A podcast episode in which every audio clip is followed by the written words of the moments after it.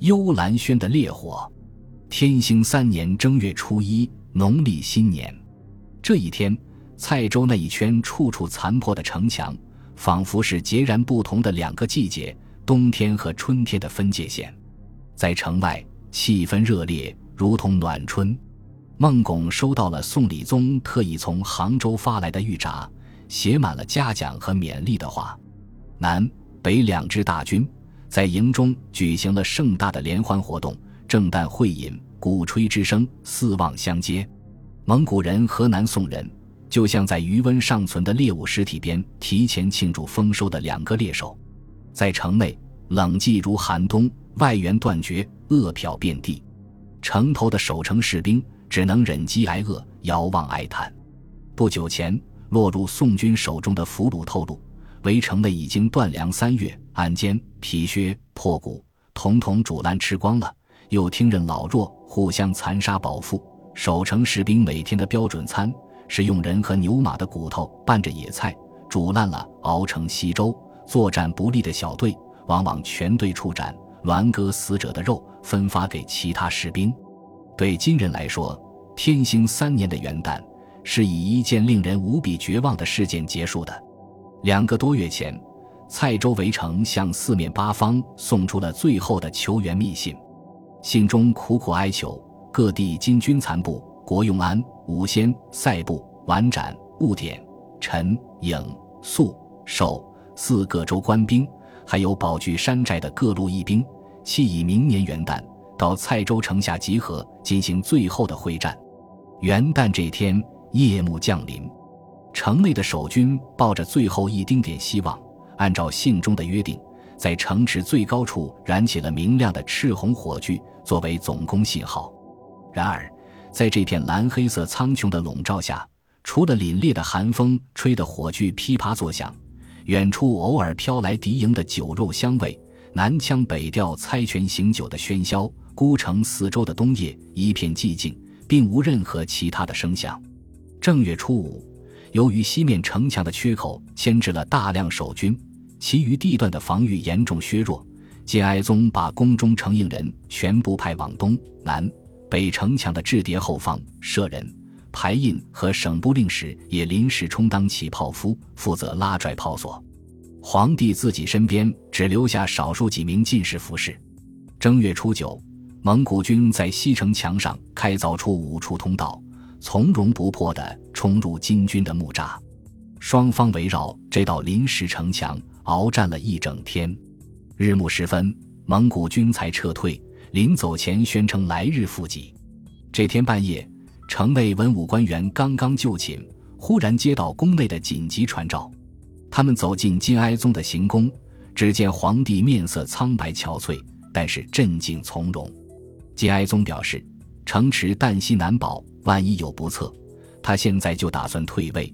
由东面城墙的防御长官完颜成林入继大统，成林仓促奉诏赶来，还披着全副甲胄，他跪下大哭，死活不肯答应。节哀宗亲手捧着玉玺，塞到成林手中，轻轻拍拍他的肩膀：“朕传位给你，也是万般无奈之举。朕如今体态臃肿，一旦城池陷落，乱军之中无法骑马驰骋。”你平时素称能干，又懂军事，愿上天保佑你躲过这次劫难。我大金的国祚不至传到朕就断绝，列祖列宗不至于无人祭祀，不得血食。说话间，远处的天空已经微露于堵白。宣徽使温敦迁东上阁门使仆散鞋不施，扶着成林的手，引导他坐上御座。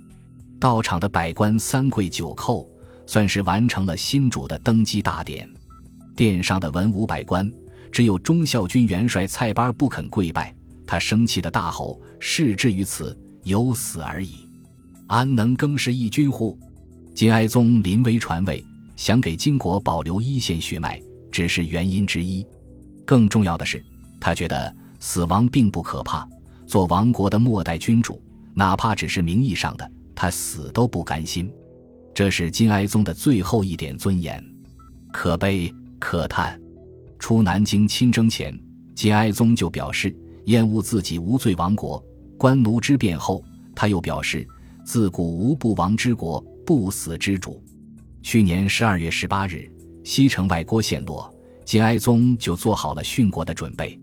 他对进士倾诉：“我为金子十年，太子十年，人主十年，自知无大过恶，死无恨矣。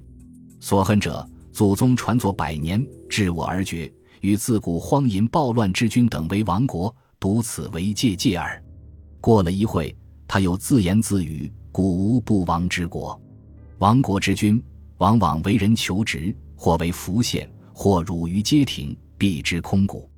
朕必不至于此。卿等观之，朕之绝矣。不做青衣行酒的晋怀帝，不做饿死台城的梁武帝，不做校服拜庙的昏德公、重昏侯，这几乎成了金哀宗的一种执念或任性，挥之不去。西城陷落后，金哀宗就给自己准备了最后的归宿。这是蔡州同知衙门后园的一所小竹屋，环境清幽，名字也很别致，叫做幽兰轩。金哀宗将随身用品和信息放入小屋中，命人在竹屋周围堆积干草、柴火、木炭，下令死变活我。正月十日拂晓，金哀宗传位给成林后，在进士户送下，平静地走入小屋，合上木门，悬梁自缢。成林得知金哀宗驾崩。率领百官在小竹屋外罗拜号泣。成林回过头对群臣说：“先帝在位十年，勤俭宽仁，屠夫就业，有之不救，委实可爱，不如谥号为哀吧。”后来，中原汉族士大夫认为“哀”字不足以概括他的一生，于是以《左传》国君死社稷的“义”改谥为义宗。金哀宗身边的侍臣、草泽的文士、后世的史家。都对他多有同情和褒扬，不管是可哀还是就义，一个十年如一日、无比尽责地履行了末代皇帝这个角色的人，终于能够卸下这副千钧重担。史家姚从吾用三句话概括哀宗的一生：谋晚危局，人如守便力战殉国。这是非常中肯的评价。金哀宗自缢后不久，他身边仅剩的几名进士，全典检完颜协烈。成御史展示，进士局大使焦春和、内侍局殿头宋圭纷纷自杀。邪烈临死前叮嘱降山点火，执行圣主遗诏，霎时间火焰就吞没了幽兰轩。本集播放完毕，感谢您的收听，喜欢请订阅加关注，主页有更多精彩内容。